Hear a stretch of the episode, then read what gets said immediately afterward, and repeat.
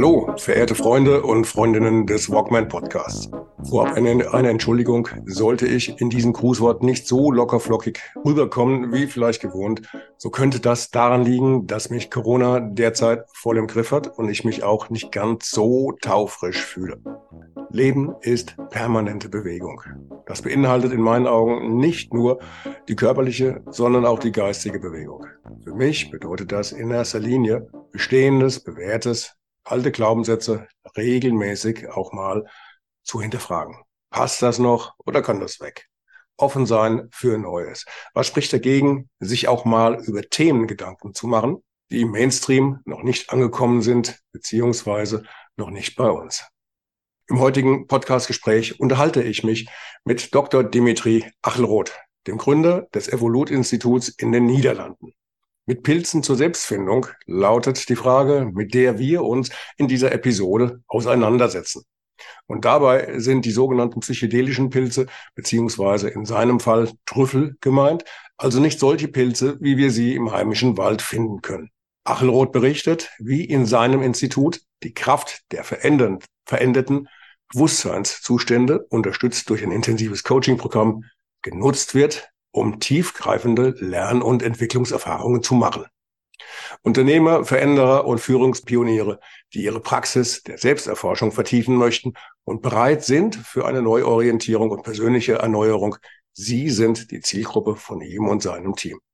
Seid also gespannt auf ein unterhaltsames und sehr informatives Gespräch mit dem beeindruckenden Dr. Dimitri Achelroth. Und nebenbei, wenn euch gefällt, was ihr seht oder hört, dann bitte teilt oder liked oder beides, am besten beides, diese Episode und abonniert den Podcast auf dem Streamingdienst eures Vertrauens.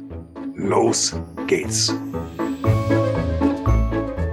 Walkman, der Podcast, der Motivation gibt für ein Leben in Gesundheit und Bewegung. Idee, Konzept und Moderation Ralf Baumgarten.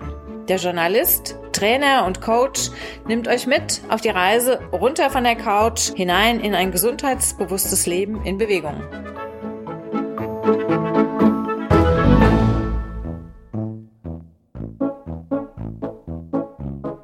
Früheren Jahren hatte ich ja mal eine andere Frisur als heute.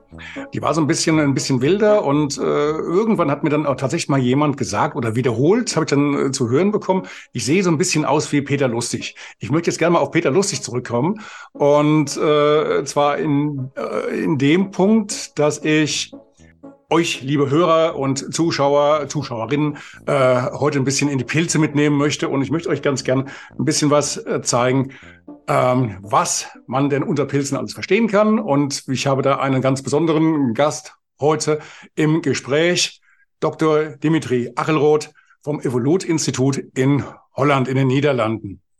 Aber das, was ihr jetzt im Hintergrund bei mir seht, äh, sofern ihr jetzt YouTube anhabt, es geht nicht um diese Pilze, es geht um psychedelische Pilze. Und ja, erstmal herzlich willkommen, Dimitri. Schön, dass es heute geklappt hat. Herzlich willkommen in meiner Show. Dankeschön. Freut mich, Ralf, dass ich hier sein darf. Gerne, gerne. Ähm, Dimitri, vielleicht kannst du uns mal ganz kurz erklären. Du bist Leiter und Gründer eines Instituts in Holland. Das nennt sich das Evolut-Institut. Evolut hat bereits im Namen drin, da geht es um Entwicklung und äh, wir können auch so viel verraten. Es geht jetzt nicht darum, du machst, äh, du, wir reden jetzt hier nicht darum, wie kriege ich hier den, den äh, tollsten, die tollste äh, Pilzsuppe zustande oder oder ähm, ein Pilzgericht. Nein, wir reden hier um was anderes. Wir reden jetzt über nicht psychedelische Pilze, weil dein dein Spezialgebiet oder das, worauf du dich mit deinem Unternehmen konzentrierst, das sind Trüffel und keine Pilze, weil auch wenn Niederlande Pilze, habe ich jetzt gelernt, sind in, auch in, in den Niederlanden verboten, sofern es psychedelische Pilze sind. Trüffel nicht. Ich bin kein Fachmann. Ich stelle mich jetzt ganz doof. Wo ist denn jetzt der Unterschied vom Wirkungsgrad oder von, von äh, Pilzen zu Trüffeln, Trüffeln zu Pilzen? Was, was macht das eine gefährlich und strafbar und das andere nicht? Hallo Dimitri. Ja, vielen Dank nochmal für die Intro, Ralf.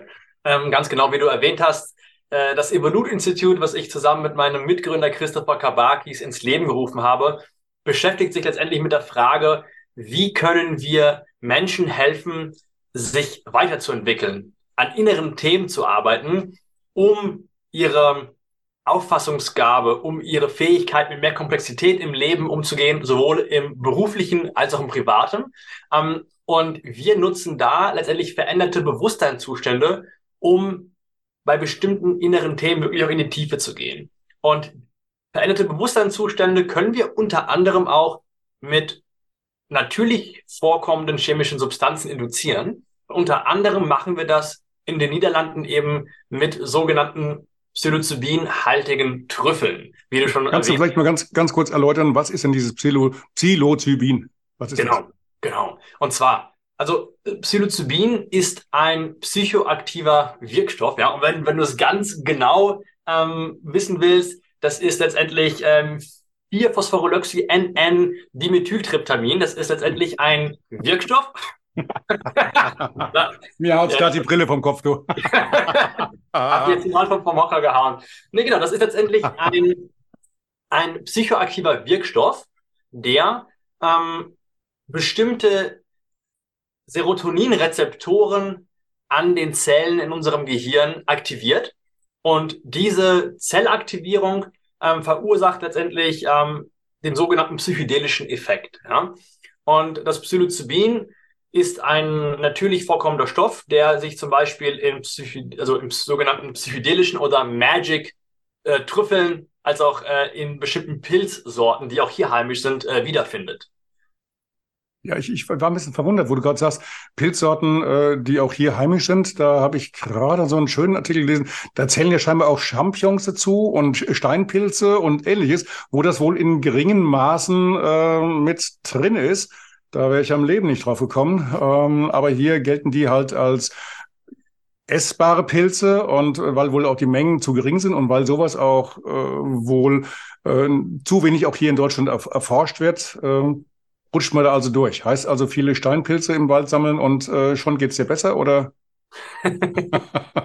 also das wäre in, in, der Tat für mich jetzt eine neue Info, dass Champignons und Steinpilze auch Psilocybin enthalten, aber ähm, das sollte ich nochmal noch mal nachforschen. Aber ähm, zum Beispiel heimische Arten, die hier Psilocybin enthalten, sind zum Beispiel der spitzkegelige Kahlkopf. Ja? Ähm, die findet man manchmal äh, auf Kuhwiesen, die wachsen sehr gerne im Kuhdung ähm, und äh, ja, kommen hier auch auf natürliche Art und Weise vor, sind aber in Deutschland nicht zugelassen. Also das heißt, das Sammeln und Konsumieren in Deutschland wäre nicht erlaubt.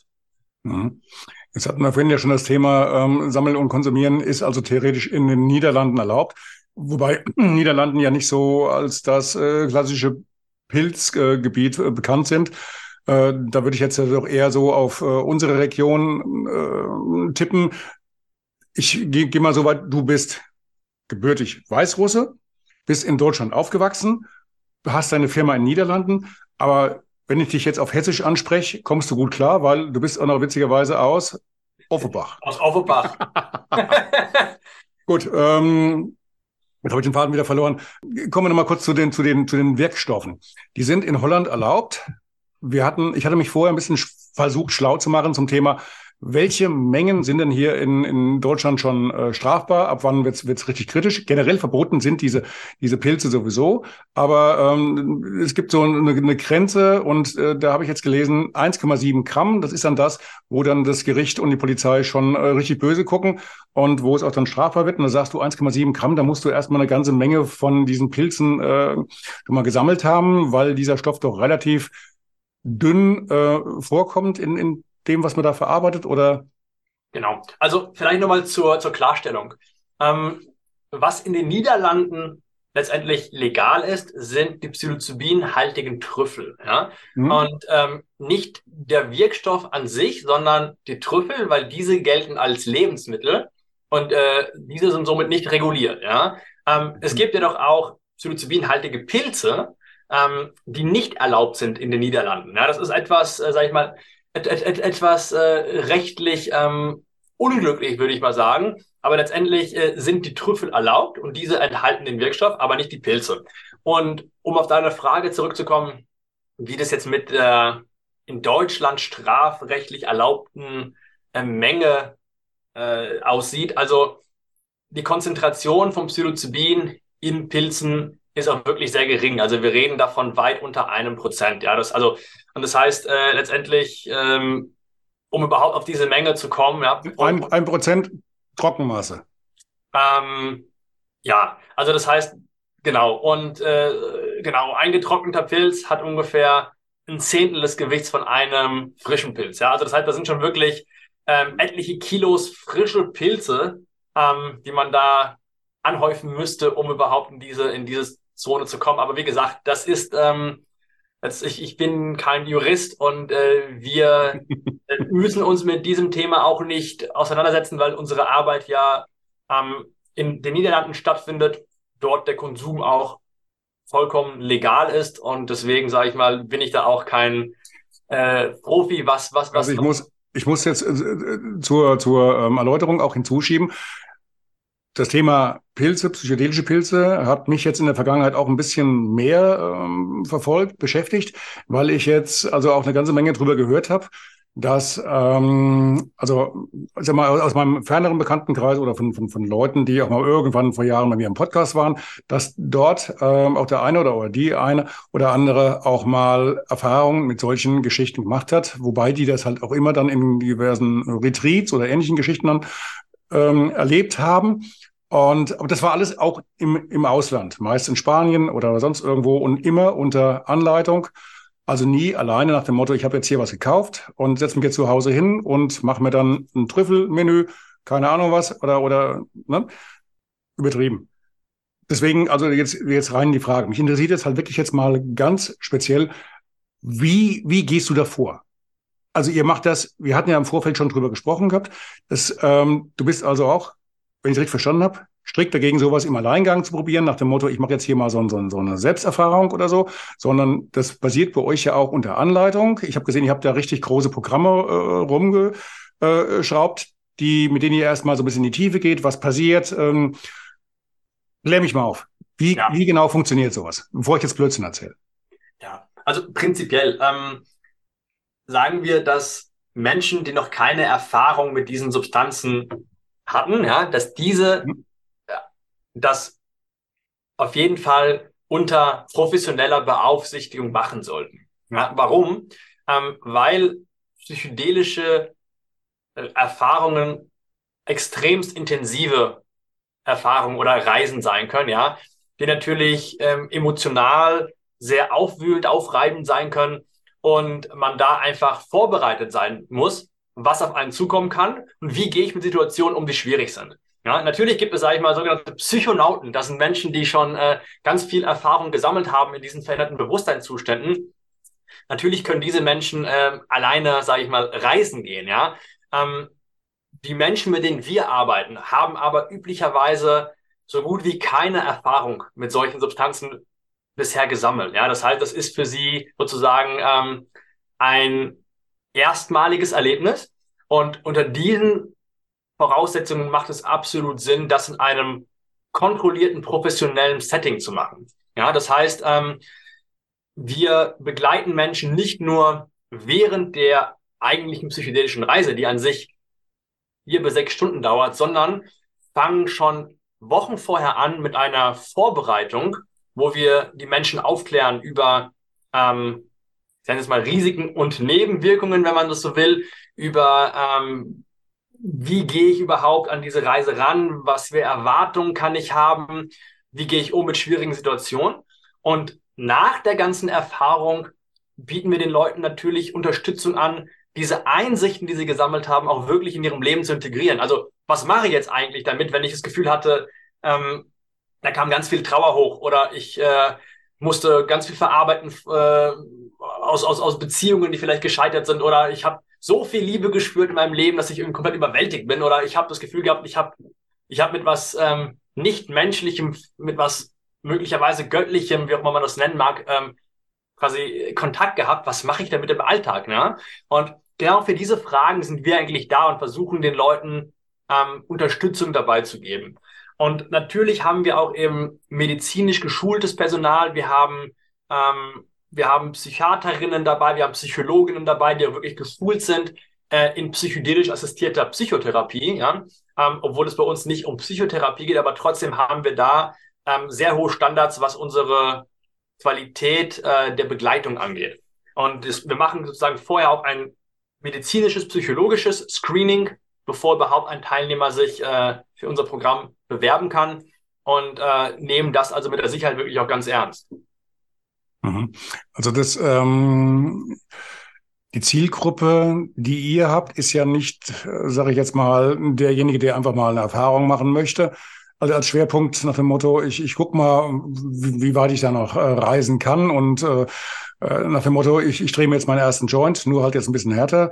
Ähm, das ist ja schon jetzt eine andere Hausnummer und von daher auch dann diese, diese umfassende und äh, Begleitung. Das ist, ist auch das, was ich von, von den anderen äh, Kollegen immer so gehört habe, dass das also auch nie eigentlich äh, empfohlen wurde, mach sowas allein, sondern immer halt unter Anleitung von erfahrenen Leuten, die auch wissen, was sie tun, die auch wissen, was, was sie machen können, wenn halt auch mal was, was schief geht. Und das kann ja wohl passieren. Ich habe jetzt, also im Internet habe ich gesehen gehabt, ähm, dass so, so, so eine ähm, Erfahrung, so eine Reise, so ein, so ein Trip, wie man, man das auch nimmt äh, oder nennt, bis zu acht Stunden dauern kann. Und äh, darüber hinaus kann es dann auch schon mal passieren, dass dann auch schon mal Schäden auftreten. Die Gruppe, die ihr jetzt habt, kommen wir, kommen wir kurz zurück. Ich habe zu weit Luft geholt jetzt ähm, oder ausgeholt. Die Gruppe, die ihr habt, sind in der Regel äh, Geschäftsleute oder äh, genau. Startups, Leute, die irgendwie das, das auch für sich dann verwenden, um vielleicht neue Wege zu finden für, für ihre Arbeit, äh, andere Sichtweisen auszuprobieren. Genau. Also zunächst mal was, mit, was sind das für Leute, die zu uns kommen und warum kommen die eigentlich zu uns, ja? Wie du schon ge äh, gesagt hast, äh, jemand, der einfach mal Lust hat, irgendwie ähm, sich einen Joint zu rollen oder einfach mal mhm. irgendwie Pilze auszuprobieren, ähm, der ist bei uns wahrscheinlich nicht optimal aufgehoben, weil wir sehen diese psychedelische Arbeit im Kontext von persönlicher Entwicklungsarbeit, ja? Also das, sind, das heißt, das sind Leute, die generell daran interessiert sind an der Frage, wie kann ich mich weiterentwickeln? Wie kann ich zum Beispiel mehr über meine eigenen Schatten ähm, erfahren? Wie kann ich blinde Flecken an mir sehen? Wie kann ich eventuell eine radikal neue Perspektive auf mich selbst, auf mein Leben, auf mein Handeln, auf mein Denken bekommen, um, um einfach, sage ich mal, bewusster handeln, entscheiden und sein zu können, ja. Und für solche Themen ist es oft sehr hilfreich, ähm, in veränderten Bewusstseinszuständen zu arbeiten, weil wir einfach Einsichten generieren oder ähm, erfahren können, die wir üblicherweise nicht hätten, ja, weil, weil einfach bestimmte Schutzmechanismen unserer Psyche ähm, heruntergefahren oder teilweise umgangen werden und wir an Themen rankommen, die sonst oft unerreichbar sind oder sehr tief im Unterbewusstsein liegen. Und von daher sind es auch Leute, die das Ganze als wirklich innere Arbeit wahrnehmen und sagen, hey, ich bin bereit, ähm, auf diese, auf diese Reise zu gehen und bin mir auch dessen bewusst, dass da nicht nur Sonnenschein und Tralala, äh, sag ich mal, äh, vorkommen können, sondern dass ich auch vielleicht mit schwierigeren Themen meiner eigenen Biografie ähm, konfrontiert werde.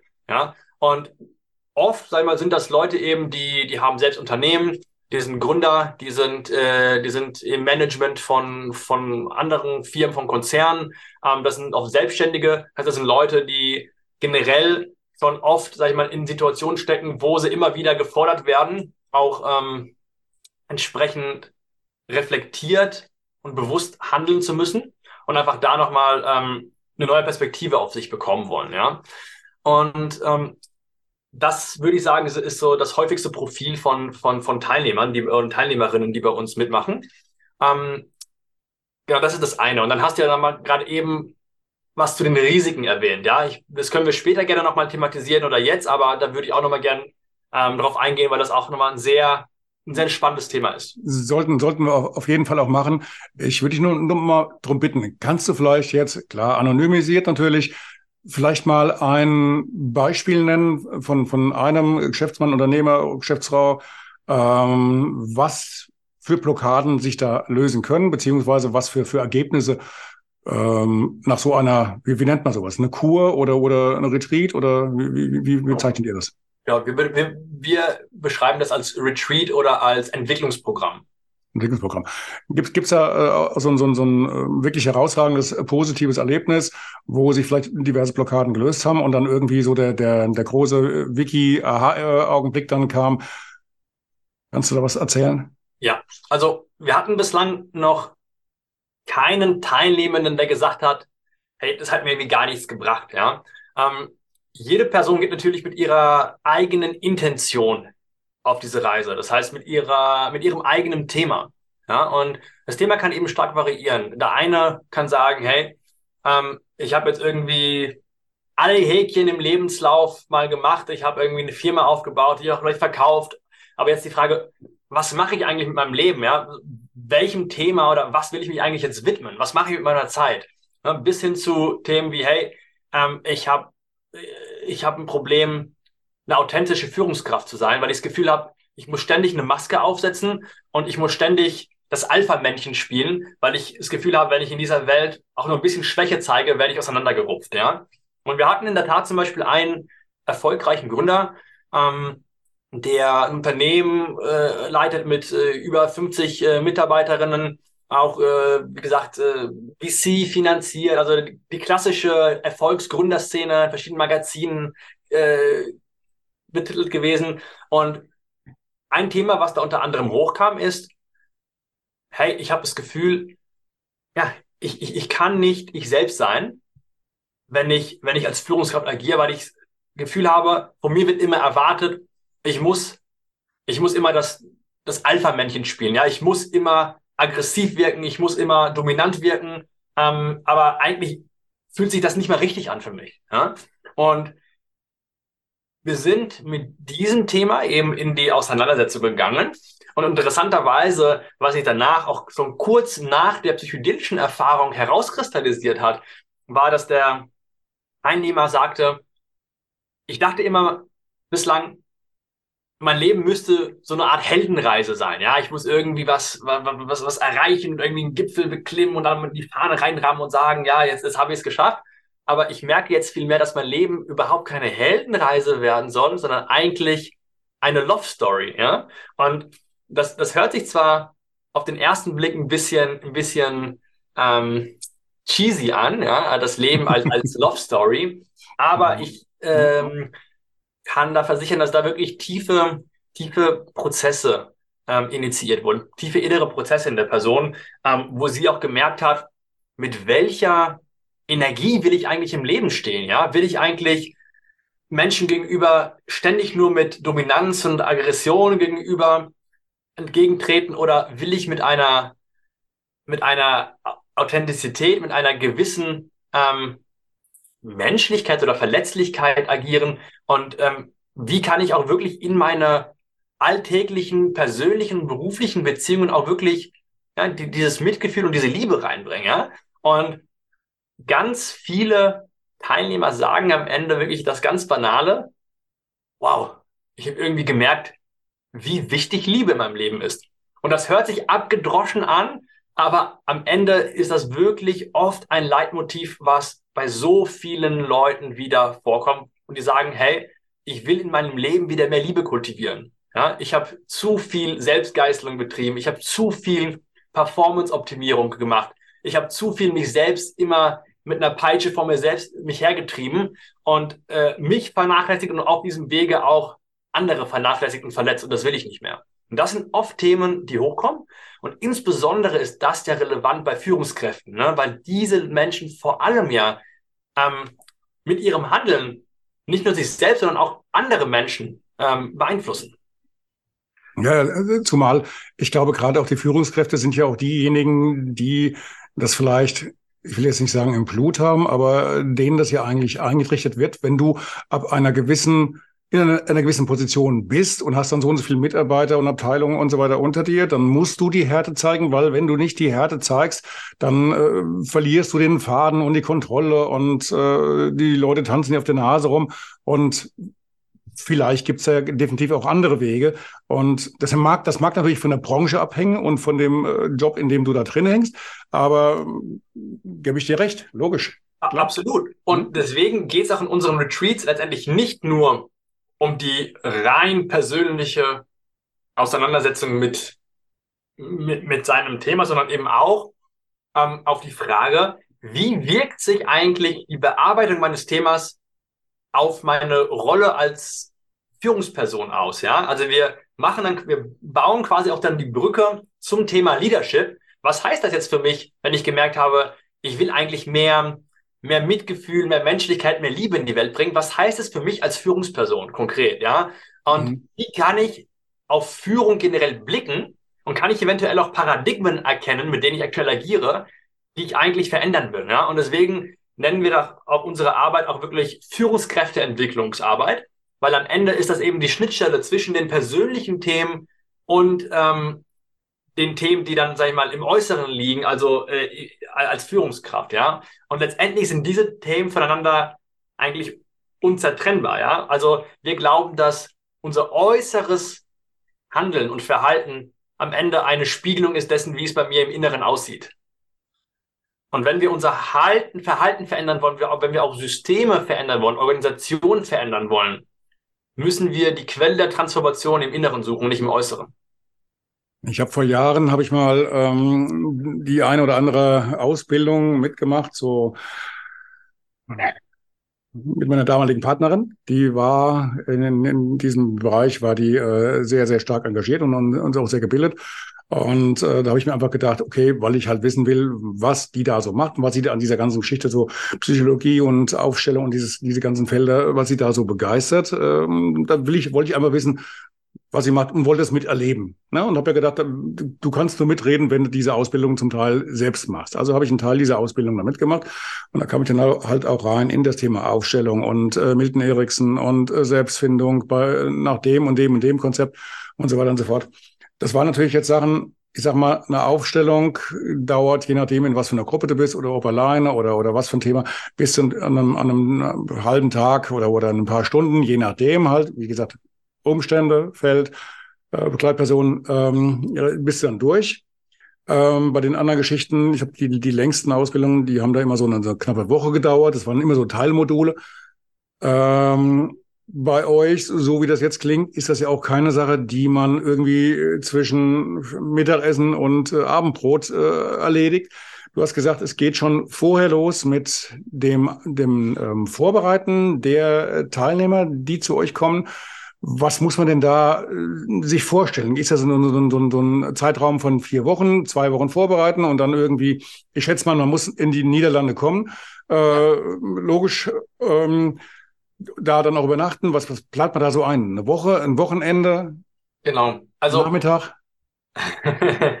also, vorweg, äh, äh, ja, absolut leg legitime Frage. Ne? Also es ist am Ende, ähm, wir bieten keine psychedelischen One-Night-Stands an, wo wir sagen, kommt am Abend vorbei, ja, dann gibt's einmal, dann gibt's einmal Trüffel und äh, dann könnt ihr äh, im Morgengrauen wieder verschwinden. Ja? Also das, gibt es in der Tat. Ne? Also das, sag ich mal, das wird praktiziert. Wir halten das für einen nicht sehr, ähm, sag ich mal, verantwortungsvollen Umgang äh, mit, äh, mit diesen Substanzen, sondern ähm, wir versuchen das wirklich einzuweben in ein längeres Programm, wo es genug Zeit für Vor- und Nachbereitung gibt. Konkret heißt das, ähm, wir haben eine dreiwöchige Vorbereitungsphase, die berufsbegleitend ist. Na, die ist, sage ich mal, also da gibt es sowohl Gruppen als auch Einzel-Coaching-Sessions ähm, abends, digital. Dann geht es nach diesen drei Wochen für vier Tage in den Niederlanden, äh, wo man sich dann vor Ort natürlich Vollzeit mit dem Themen beschäftigt. Und danach, im Anschluss an diese vier Tage, gibt es dann eine knapp zweimonatige Integrationsphase, wo es wieder ähm, berufsbegleitend sowohl Gruppen als auch Einzel-Coaching-Sessions ähm, gibt ähm, wo man dann natürlich schaut, wie kann ich diese Themen in meinen Alltag, in mein Leben übersetzen.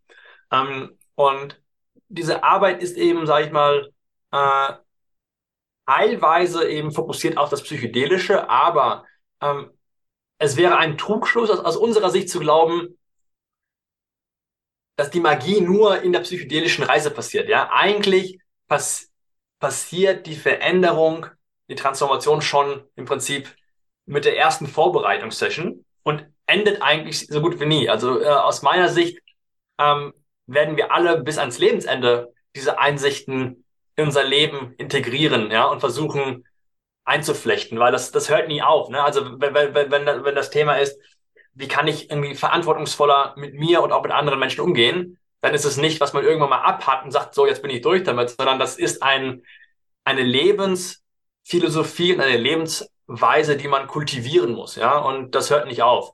Und deswegen ist eben auch diese Vor- und Nachbereitung aus unserer Sicht so essentiell. Also gerade, äh, ich denke, wir hatten vorher das Thema mit dem Personal gehabt, der, der ähm, Abteilungsleiter oder, oder Manager oder Geschäftsführer, der jetzt über so und so viele Mitarbeiter zu ähm, bestimmen hat oder, oder, oder die zu lenken hat, mal, mal vielleicht so formuliert. Ähm, ich kann mir schon vorstellen, das geht ja so oder so nicht, dass du sagst, ich habe das jetzt einmal so gelernt und so wahrgenommen und das ziehe ich jetzt durch für die nächsten zwei, drei, vier Jahrzehnte. Ich habe äh, angefangen als Redakteur, das war Mitte der 80er, also vor deiner Zeit wahrscheinlich. und ähm, ich kann nur sagen, ich war damals schon zuständig für, für die Praktikanten und für, für die Volontäre. Ähm, dann in meiner Zeit als Chefredakteur, jetzt hier als, als, als Selbstständiger natürlich auch, ähm, als Ausbilder für Redakteure, beziehungsweise später jetzt für, für Mediengestalter. Das ganze Umfeld, der Umgang mit den Mitarbeitern, der Umgang mit den, mit den AZBs, Praktikanten, deren Vorstellungen, deren Vorstellungen an die Arbeit und an das äh, Verhalten des Chefs hat sich ja massiv geändert. Und auch der, der Umgang miteinander. Na, also von daher, du bist ja in einem, ob, ob man das will oder nicht, in einem permanenten Lernprozess. Und von daher tut's mit, mit Sicherheit auch Not und, und, und gut, ist gut, dass man da auch mal an sich arbeitet und vielleicht mal so die, ja, ab und zu mal mein Thema, die Festplatte mal so ein bisschen formatiert, die, die geistige. Und äh, vielleicht auch mal andere Gedanken reinlässt. Und das geht halt dann. Äh, ja. Absolut. Ich, hm? ich würde ich, ich würd sogar sagen, die Festplatte, die wird nicht formatiert, aber die wird defragmentiert. Dass wir alles besser zusammenpasst und äh, der Müll rausfliegt.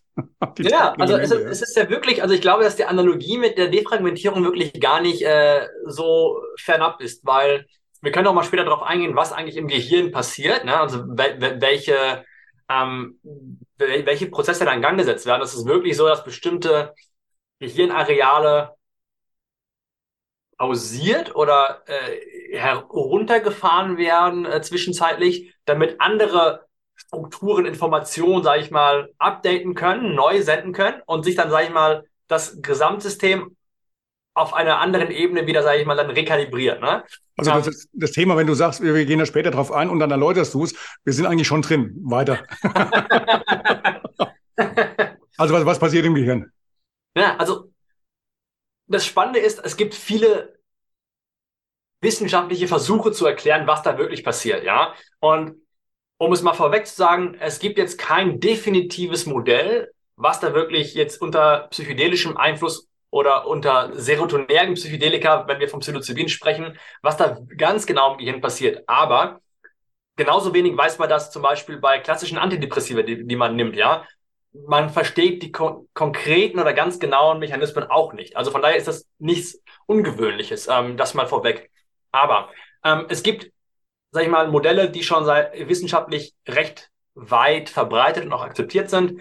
Und ähm, das gängigste Modell heißt ähm, Rebus. Das ist Englisch und das ist eine Abkürzung für Relaxed Beliefs Under Psychedelics. Also im Prinzip mhm. ähm, äh, ähm, aufgeweichte oder entspannte Glaubenssätze unter Psychedelika. Ja? Und mh, mm, aus Sicht vieler Neurowissenschaftler, ja, und das heißt noch ein bisschen in den Zeitgeist, wird das Gehirn oft als Art Prädiktions- Maschine gesehen. Ne? Das Gehirn ähm, hat im Prinzip eine interne hierarchische Struktur von Vorhersagen, die es über die Umwelt trifft, über mein eigenes Verhalten und so weiter. Und somit können wir mit der Umwelt interagieren. Also beispielsweise, ähm, wenn ich das erste Mal einen Apfelbaum sehe, ja, dann äh, werde ich ganz viel, sage ich mal, Aufmerksamkeit darauf verwenden, diesen Apfelbaum zu studieren. Und wenn ich ihn jetzt das 30. Mal auf dem Arbeitsweg äh, sehe in der Allee, dann weiß ich, okay, das ist ein Apfelbaum. Ich weiß, wie ein Apfel aussieht, schematisch. Ich weiß, der Baum wird mich jetzt nicht anspringen und, oder so, ne, sondern man hat quasi Modelle, Abstraktionen der Welt gebildet in, ne, in seinem, in unserem mentalen äh, Konstrukt im Gehirn. Und diese verschiedenen Konstrukte, die sind hierarchisch geordnet, ja. Jetzt ist es aber so, dass ähm, die Glaubenssätze, die ganz oben in dieser Pyramide sind, dass die ähm, sich auswirken auf alles, was drunter ist. Das heißt, irgendwann, ähm, wenn diese Glaubenssätze oben zu rigide sind, zu, zu stark und unbeweglich, ja, dann überlagern die alles andere. Und bestimmte, sag ich mal, psychische Leiden, von denen wir häufig sprechen, Depressionen oder posttraumatische Belastungsstörung oder Angststörung oder Anpassungsstörung, sind letztendlich ähm, laut Dr. Den Siegel, einem sehr bekannten ähm, Psychiater, ähm, Erkrankungen von zu hoher Rigidität, ja, weil wir einfach nicht mehr unsere Perspektiven auf uns selbst oder aufs Leben ändern können, ja. Also wenn sich einmal, sag ich mal, der Glaubenssatz so fest oben zementiert hat, dass ich irgendwie ein schlechter, nicht mehr liebenswerter Mensch bin, ja, was oder oder äh, dass das Leben nur noch nur noch Scheiße ist, sage ich jetzt mal salopp, ja, was sage ich mal oft äh, bei depressiven Menschen passiert, ähm, dann können diese Glaubenssätze nicht mehr nicht mehr durch neue Informationen ähm, abgedatet werden. Das heißt, egal was ich im Leben erfahre, egal wie viel Zuspruch ich gewinne oder wie viel positive Erfahrungen ich mache, am Ende können diese neuen Erfahrungen von unten in der Pyramide nicht mehr hoch diffundieren, sondern werden einfach von diesen rigiden Strukturen oben immer wieder runter, also immer wieder unterdrückt. Und was Psychedelika letztendlich erlauben, ist diese, diese Top-Down-Rigidität zu entspannen. Ja? Und es wird im Gehirn tatsächlich ein Areal ähm, quasi zeitweise heruntergefahren. Das nennt sich das Default Mode Network, das ähm, DMN im Englischen. Und dieses Gehirnareal ist vor allem zuständig für, ähm, für die Initialisierung von, von ganz, also von ganz essentiellen Glaubenssätzen. Wer bin ich? Was kann ich? Bin ich ein guter, schlechter Mensch? Also quasi da sitzt sozusagen auf spiritueller Ebene unser Ego drin. Ne? Also so uns, unsere ganz tief verwurzelten Glaubenssätze über uns selbst. Und dieses System wird zeitweise, sag ich mal, runtergefahren, sodass auf einmal neue Informationen die Pyramide hochfließen können, sozusagen, ja. Und dass zum Beispiel neue Erfahrungen, die auch eine heilsame äh, Wirkung haben können, auf einmal unser System updaten können. Und diese rigiden Glaubenssätze, die oben sind, dass die ein bisschen gelockert aufgeweicht werden. Ja, und man kann sich das wirklich so vorstellen wie mit so einer Skipiste. Wenn ich immer wieder in die gleichen Skirillen reinfahre mit meinen Skiern, ja, irgendwann wär, gerate ich in so eine Pfadabhängigkeit. Und, so, und ich komme gar nicht mehr raus, wenn ich nach rechts und links will, das geht nicht. Ich kann nur noch diesen einen Weg nehmen. Und das ist wirklich im Gehirn ähm, durch ähm, neuronale Strukturen auch so wiedergegeben. Ne? Also es gibt dieses englische Sprichwort, ähm, what fires together, wires together. Also wenn, wenn Neuronen oft, sage ich mal, ähm, miteinander kommunizieren, irgendwann werden diese, diese Kommunikationskanäle immer stärker, immer präsenter, immer dominanter. Ja, und die psychedelische Erfahrung ist sowas wie so eine Schnee, also wie so eine Schneeraupe, die einmal über die Piste fährt und, und die, und die Schneepiste einmal wieder glatt macht, ja, und, und, und, und diese, die, die, die, diese Pfade auf einmal äh, zugedeckt sind. Und ich kann jetzt auf einmal die Piste neu befahren. Ich kann wieder flexibler denken, fühlen und handeln. Und das heißt, ich kann auch auf einmal äh, tief verankerte, oft negative Glaubenssätze über mich revidieren. Ich kann sie anpassen, an updaten. Und das ist wirklich, was auf einer neuronalen Ebene passiert. Und deswegen werden auch Psychedelika gerade erforscht, nicht nur bei der Behandlung von schweren Depressionen, wo klassische Psychopharmaka nicht mehr weiterhelfen, ja, oder auch äh, posttraumatische Belastungsstörungen, sondern eben auch untersucht, ähm, wie die zum Beispiel ähm, bei neurodegenerativen Erkrankungen eingesetzt werden können, also Alzheimer und äh, Parkinson, weil es ähm, die Vermutung steht äh, im Raum, dass eben Psilocybin ähm, Neuro, neue, neue ähm, neuronale Strukturen äh, generieren kann. Und das ist was, was, äh, sag ich mal, recht einmaliges. Ähm, das Schöne daran, dass ich Podcasten mache, ist ja, dass ich, ich bin ab und zu mal, werde ab und zu mal dazu gefragt, warum machst du sowas? Und ich habe gesagt gehabt, ähm, der Grund, einer von den Gründen, die zumindest auch im Nachhinein für mich rauskam, ist der, dass ich immer wieder ganz interessante Menschen kennenlerne, mit denen ich äh, Felder beackern kann und äh, für denen ich so viel äh, erfahre, was ich sonst nie erfahren hätte. Nebenbei spare ich mir wahrscheinlich auch den einen oder anderen Therapeuten. Also du hast hier so ein paar Themen angesprochen, die, die, die ich wirklich hochinteressant finde. Gerade so mit, dem, mit den Glaubensmustern äh, aufweichen, mit dem äh, diese, diese neuronalen Netze da ähm, entwickeln. Das habe ich schon, schon vorher mal gehört. Kannst du mir denn eventuell für die Show Notes von dieser Episode mal irgendeine Quelle mit angeben, mit rüberschicken, die ich dann mit, mit einbaue nach hinten raus, dass man sich da zu diesem Thema mal so ein bisschen schlau machen kann. Wenn du da irgendwas hast, wo du sagst, okay, das ist vielleicht so eine, so eine ähm, Abhandlung oder so ein, so ein, so ein, so ein ähm, Bericht, der das Thema nochmal relativ gut wiedergibt. Das fand ich jetzt hochinteressant und muss ich ganz ehrlich sagen, wir hatten vorher das Thema schon angesprochen, dass du sagtest, du gehst davon aus, dass das in den nächsten Jahren auch in Deutschland äh, eine andere Betrachtung erfahren wird, dass man auch in Deutschland mit diesem Thema, mit diesen psychedelischen Pilzen, Trüffeln, Pipapo auch anders umgeht und die zumindest auch mal in dem medizinischen Bereich wahrscheinlich einsetzen wird. Wahrscheinlich immer so Stück für Stück, immer mehr, aber dass das kommen wird. Klingt ja eigentlich auch vernünftig. Was mir als erstes jetzt auch durch den Kopf gegangen ist, wenn ich jetzt höre, jemand in meinem Bekanntenkreis leidet an solchen Depressionen und äh, oder ähnlichen Dingen und bekommt jetzt von vom Arzt, vom Therapeuten, keine Ahnung, diese und jene Medizin verordnet. Es bleiben ja immer gleich, also der Beizackbackzettel wird ja in der Regel bei uns immer länger äh, an den Nebenwirkungen, die du dir bei der Einnahme von ABC dann zuziehen kannst. Wie ist es denn mit möglichen Nebenwirkungen bei diesen Dingen, bei, bei Trüffeln?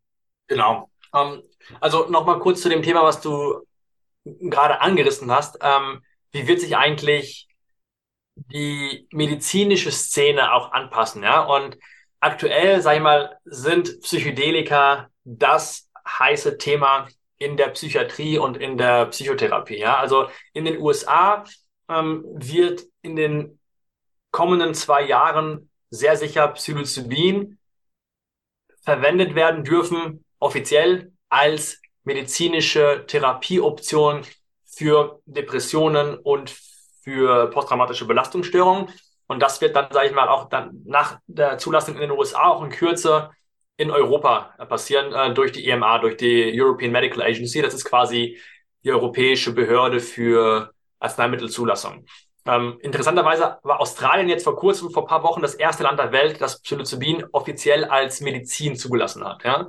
Also wir werden schon mal äh, in den nächsten 24 bis 36 Monaten feststellen, dass Psilocybin Einzug halten wird in die klinisch-therapeutische Welt. Ähm, natürlich ähm, ist die Frage, passiert das Ganze jetzt absolut ohne Risiken und Nebenwirkungen?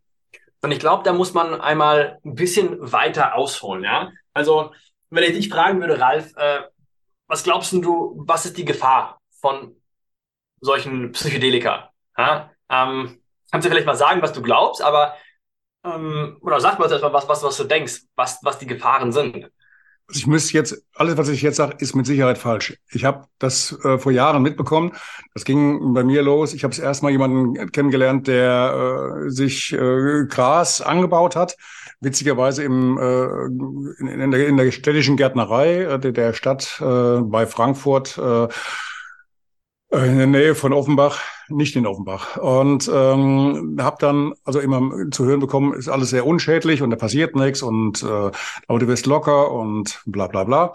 Und habe den dann ein paar Jahre später auf einem Konzert, auf einem Rockkonzert äh, in Frankfurt, äh, in der alten Oper oder sowas, wieder getroffen und da saß er nur noch in der Ecke und er hat wohl zu viel von diesen Sachen genommen, beziehungsweise ich weiß nicht, wie weit er da abgedriftet ist, aber äh, ich habe immer so ein, so ein Problem, wenn es heißt, es ist einfach alles ungefährlich. Also alles ungefährlich, denke ich mal, geht überhaupt nicht. Es ist immer eine Frage der der Menge von, von dem, was man nimmt und wie sich was auswirkt. Ähm, ich kenne mich recht, relativ gut auch leider aus mit den, den äh, mit, mit Alkohol und äh, Schäden durch Alkohol. In meiner Familie gab es ähm, da viel, auch finale Fälle die wirklich alles andere als schön waren. Und ähm, wie gesagt, also jetzt auch gerade mit, mit Gras und so, habe ich auch ähnliche Dinge mitbekommen. Alles immer un, äh, ungefährlich und dies und jenes.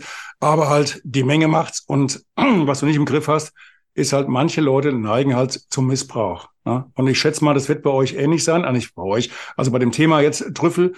Ähm, wenn das ja. Maß stimmt, alles in Ordnung und hat seine Vorteile, genau wie das Glas Rotwein am Abend auch mal ein bisschen entspannend ist und äh, auch so eine, so einen positiven Seiten hat. Wenn man jeden Abend natürlich zwei bis drei Flaschen reinhaut, dann ähm, geht das natürlich auch nicht lange gut. Ich denke, das ist bei euch ähnlich. Ja. Genau, ich meine, da, da hast du schon eine, eine, eine relativ ausgewogene Meinung. Ich glaube, wenn man so die Allgemeinbevölkerung befragen würde, ja, wäre das erste, was sie sagen, super gefährlich, das ist ja äh, giftiges Zeug, ja, das sind der Drogen ähm, und äh, das äh, macht dich, also macht dich, sage ich mal, psychisch krank oder du wirst danach irgendwie äh, schizophren oder du, man bleibt drauf hängen. Ja, das sind so die klassischen Sachen, äh, die man über diese Substanzen hört. Und der Grund, warum Psychedelika in der Bevölkerung so einen schlechten Ruf haben, hat interessanterweise nichts mit der wissenschaftlichen Evidenz zu tun, sondern vielmehr mit einer politischen Agenda, die äh, seit den 60er Jahren von der, also Nixon und Reagan Administration in den USA ins Leben gerufen wurde, ja. Und äh, Psychedelika wurden damals eben, und da, dafür gibt es heute reichlich, äh, sag ich mal, soll ich sagen, ähm, Evidenz oder, oder, oder reichlich Belege, dass damals die Regierung ähm, Psychedelika als gefährlichen Stoff gesehen hat, weil er assoziiert war mit der Anti-Vietnam-Kriegsbewegung, ähm, aber eben auch, sage ich mal, mit der schwarzen Population in den USA. Ja, und äh, der Sündenbock war, stand dann klar damals für die, für die äh, konservative Regierung, dass man quasi diese ganzen ähm, unliebsamen Themen oder, oder, oder, oder, oder, oder, oder, oder Bewegungen in der Gesellschaft assoziiert mit Drogen und ähm, obwohl es in den 60er Jahren sehr viel Forschung gab, ähm, wie Psychedelika, also LSD, Psilocybin, in der, in der Psychiatrie benutzt werden konnten, wurden diese Substanzen auf einmal in den gleichen Bottich geworfen wie Heroin und Kokain und Co. Und ähm, praktisch. Ja, praktisch, ja. genau. Und ähm, hat eben dieses unliebsame Thema einfach äh, von der Bildoberfläche ähm, weggewischt und äh, medial wurden eben Psychedelika tabuisiert, aber auch ähm, wirklich äh, nicht, nicht äh, den der, der, der wissenschaftlichen Empirie entsprechend porträtiert. Ne? Also das hieß dann irgendwie, ja, das, das zerstört eure, euer Erbgut wirklich. Da gab es Informationen, die kursiert sind, das, das macht euch quasi zu Verrückten, ihr springt aus dem Fenster und äh, sonst was. ja. ja, wirklich. Und, und mhm. traurigerweise hat sich dieses Bild ähm, vom Psychedelika bis in die heutige Zeit noch ähm, übertragen. Und es jetzt in den letzten 10, 15 Jahren peu à peu ähm, wird mit diesem überholten Bild ähm, sozusagen äh, äh, Schluss gemacht. Und die Wissenschaft, die es aktuell gibt, ja, ähm, die bezeugt, dass unter den richtigen Umständen, also richtigen Kontext, dass Psychedelika, und redet hier explizit von den serotonergen Psychedelika, also Psilocybin ähm, zum Beispiel, dass diese Substanzen extrem sicher sind. Also einerseits haben die zum Beispiel null äh, bekannte Toxizität für die Leber, ja, im Vergleich zu Alkohol oder den meist anderen äh, Medikamenten, ähm, noch auf das zentrale Nervensystem. Und das heißt, in dieser Hinsicht sind sie null toxisch für den Körper. Ja, und das ist schon mal was, was sehr interessant ist, weil äh, man kann sich leichter, sage ich mal, mit, mit, mit, mit Koffein überdosieren als, äh, als mit, sage ich mal, jetzt mit, mit, äh, mit Pilzen. Also es gibt keine bekannte letale Dosis. Ja, das, mit dem, das, mit dem, Koffein will ich jetzt gar nicht hören. Das äh, hier bei mir im Haus, bis von, von, von hier unten vom Laden bis oben zur Wohnung, bis hinten zum Schlafzimmer, habe ich, glaube ich, fünf Vollautomaten stehen. das ist jetzt kein Witz. ähm, ich, ich hatte mich im Vorfeld ein bisschen, wie gesagt, ein bisschen reingelesen. Ähm, Frage an dich, Quizfrage. Ähm, wer war denn der älteste ähm, Pilznutzer äh, aus, äh, sag mal, aus, aus Heilgründen wohl, weil er die auch aus medizinischen Gründen mitgenommen hat, den man jemals kennengelernt bzw. gefunden hat? Ach wow, das der erste äh, Mensch, den man gefunden hat mit mit mit Pilzen in der Tasche, die aber genommen wurden, um halt diverse ähm, Krankheiten, die er hatte, zu kurieren. Ich kann es abkürzen. Der Ötzi. Der Ötzi. der hatte in, seine, in seinem Lederwams, äh, als, als sie den aus dem Eis gezogen hatten, hatte der wohl diverse Pilze dabei. Und da haben sie nachher nachgewiesen, dass der diese und jene Krankheiten hatte. Und die Pilze, die er dabei hatte, hat er wohl genommen, damit sie äh, gegen seine Leiden, äh, Schmerzen und Entzündungen und dies und jenes äh, eingesetzt werden konnten. Also so weit waren die damals. Ja, und was, was, was ich auch sehr spannend fand, dass gerade in Deutschland auch diese, diese, ähm, das Wissen über die Wirkung von Pilzen oder von, von, auch von der Natur, ähm, von, von, von, von Kräutern und, und anderen Pflanzen, ähm, das war wohl sehr weit verbreitet bis ins Mittelalter. Ähm, das waren dann halt diese, diese weißen Frauen in erster Linie wohl. Und das war halt der damaligen, in Anführungszeichen, Wissenschaft, den Ärzten, ähm, regelrechten Dorn im Auge. Und das war mit ein Grund für die Hexenverbrennung. Und seitdem ja. ist dieses Wissen gerade in Deutschland auch wirklich verschüttet worden äh, oder verschüttet gegangen, während in anderen Ländern äh, man da noch ein bisschen anders mit umging und auch teilweise auch ein bisschen aufgeschlossener ist, was ja bei heu uns heute noch ähm, schwierig ja. ist. Ich hatte, Absolut. ich, ich, ich, ich muss noch an eine Sache, ich muss vorhin ein bisschen grinsen, wie du es erzählt hast mit Amerika. Ähm, ich habe so in, in meiner Jugend ähm, gerne äh, heute immer noch, aber damals halt die Freak Brothers gelesen. Ich weiß nicht, ob du die Freak Brothers kennst. Das war so eine amerikanische, ähm, das war so ein Trio mit, mit langen Haaren, lange Nase und alle immer ausgeflippt und immer irgendwie so eine, eine Tüte im Schnabel.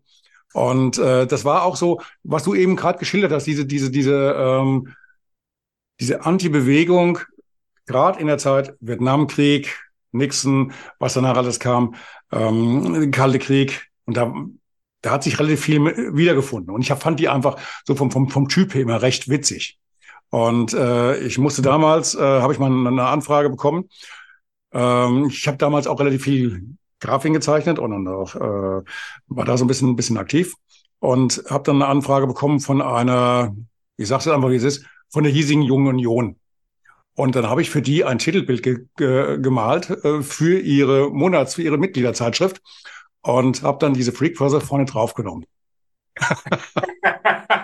Ob das gut auf, auf dem Titelbild der Jungen Union Zeitung und äh, Interessant, dass das sogar durchgegangen ist. Kam super gut an. Aufgeschlossene junge Leute. Ehrlich, ehrlich. Hm. Lange her. Ich glaube, heute wird es nicht mehr durchgehen. Ja, Oder heute würden merken. Würde mich überraschen heutzutage. Um nochmal um noch mal meinen Punkt auch zu Ende zu bringen, also auch zu, zu, zu den eigentlichen, sage ich mal, ähm, Risiken. Ne? Also, mhm. wie gesagt, ähm, politisch, medial viel stärker, sage ich mal, durch den Schlamm gezogen, als es gerechtfertigt gewesen wäre. Heutzutage, sage ich mal, weiß man besser Bescheid. Ne? Also die Studien, die es heutzutage gibt, die zeigen, dass im Großen und Ganzen diese psychedelischen Substanzen ähm, wenn man sie gewissenhaft mit guter Vor- und Nachbereitung einsetzt, sehr sichere Wege sind, um Menschen, äh, sage ich mal, innere Arbeit zu ermöglichen, sei es in Form von Psychotherapie oder im, sage ich mal, recreational use, wie es im Englischen so schön heißt, ne? also quasi im, im, im freizeitlichen Gebrauch oder wie auch immer man das auf Deutsch sagen würde.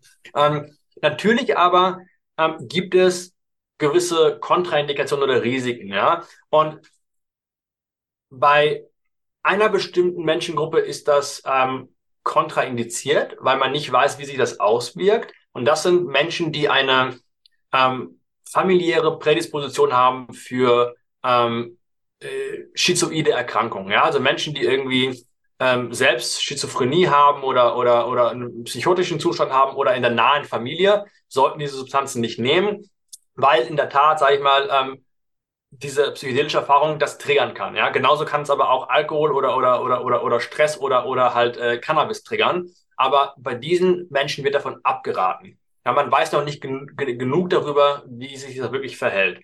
Ansonsten aber ist die Erfahrung relativ risikoarm. Natürlich muss man aber schauen, in welchem Kontext passiert diese Erfahrung und ist das Umfeld sicher. Ne? Also es macht einen riesigen Unterschied, ob Menschen, sage ich mal, jetzt auf einem Festival ähm, am, am Meeresufer irgendwo oder also, also am Strand äh, irgendwo Psychedelika konsumieren, ähm, versus in einem sicheren Raum, wo Profis dabei sind, um die Person zu begleiten, ja. Und der Kontext macht extrem viel aus. Und das ist, glaube ich, ein sehr wichtiger Punkt. Und oft, wenn man, sag ich mal, von diesen Horror-Stories hört, ist das, weil Menschen Psychedelika genommen haben, ohne sich bewusst zu werden, ähm, welche welche Geisteszustände es hervorrufen kann. Und damit meine ich auch teilweise Zustände, die nicht unbedingt angenehm sind. Ja, wenn ich ähm, zurückreise in meine Kindheit und da auf einmal merke, dass ich irgendwie ähm, vielleicht als Kind vernachlässigt wurde oder äh, es mit häuslicher Gewalt zu tun hatte, dann sind das keine angenehmen Sachen, mit denen ich mich konfrontiere. Ja? Und natürlich kann da es zu einem sogenannten, so einem challenging Trip werden, ja, ähm, und nicht nur Regenbogen und, und, und Sonnenschein. Und wenn man das nicht vorher weiß und wenn man das nicht in einem Setting macht, wo mich Leute begleiten können und mich und, und darauf eingespielt sind, klar kann das auch eher schädlich sein, dass das, sage ich mal, teilweise auch sogar retraumatisierend ist. Ja? Und ich glaube, dieser Gefahr muss man sich natürlich bewusst sein.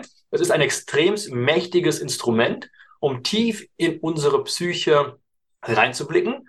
Und man muss für diese Arbeit gut vorbereitet werden. Und so, sag ich mal, so, so, so Selbstexperimentierung, man kann es keinem verbieten, aber ähm, man kann sich auch ins Fleisch schneiden, wenn man nicht weiß, was man macht. Ne? Und deswegen nochmal, Kontext, äh, Vor- und Nachbereitung extrem wichtig. Und wenn es unter diesen Umständen passiert, ist es eine eigentlich sehr sichere Erfahrung. Und das ist, was aktuell die, die Forschung auch bestätigt zum also das, das, deckt sich, das deckt sich auch hundertprozentig mit dem, was ich jetzt vorher von anderen Bekannten äh, gehört hatte, die solche Erfahrungen gemacht hatten in Spanien und äh, weiß der Teufel wo, außerhalb von Deutschland, und die auch immer sagten, wenn, dann nur unter Begleitung. Na, du brauchst einfach, du brauchst diese Begleitung, du brauchst diese, diesen, diesen Fallschirm, falls doch mal irgendwie was passieren sollte. Weiß man im Vorfeld, äh, hat jemand, der schizoide äh, Züge hat, Trägt er ein Schild mit sich rum? Geht er damit hausieren? Wahrscheinlich nicht. Natürlich nicht, aber, das, aber deswegen ist auch die Frage, also ähm, was für was, was für Screening-Sachen ähm, passieren vorher. Ne? Also wir schicken all unsere äh, Bewerber äh, durch ein ärztliches Screening, ne? wo sie eben ähm, sowohl schriftlich als auch mündlich äh, Fragen beantworten müssen und äh, man eine Einschätzung treffen kann, hat die Person gewisse okay. Tendenzen ähm, wo wir sagen, da wollen wir das Risiko gar nicht eingehen, ja. Und in der Regel, sage ich mal, ist das, was sehr gut funktioniert. Das ist auch, was aktuell in der wissenschaftlichen Forschung praktiziert wird. Also diese Menschen werden von den Studien ausgeschlossen. Ähm, und das hat bislang, sage ich mal, äh, recht gute, re recht gute Wirksamkeit gezeigt, ne? das so auch äh, damit umzugehen. Mhm. Ja gut, ihr müsst euch auch absichern, wenn da was schief geht und äh, dann äh, seid ihr diejenigen, die zur Verantwortung gezogen werden. Und das gefährdet A, euer Geschäftsmodell.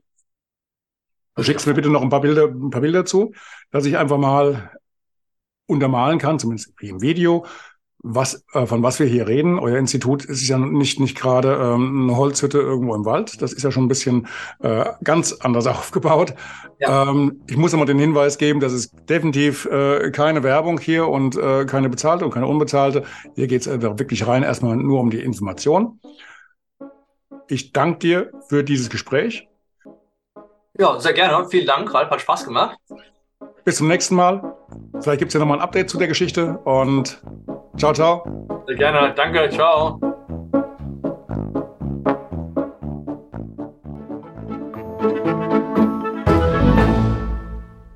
Eine kurze Bitte zum Schluss. Hat dir diese Folge gefallen? Dann abonniere bitte meinen Podcast bei Apple, Spotify oder dem Anbieter deiner Wahl und hinterlasse mir nach Möglichkeit gerne eine 5-Sterne-Bewertung. Du möchtest mir einen Kommentar geben oder mich direkt kontaktieren? Dann tu dies über Facebook Messenger oder per E-Mail. Die Adressen findest du in den Show Notes. Ich danke dir fürs Zuhören. Bleib wach, gesund und aufmerksam. Bis zum nächsten Mal. Dein Ralf.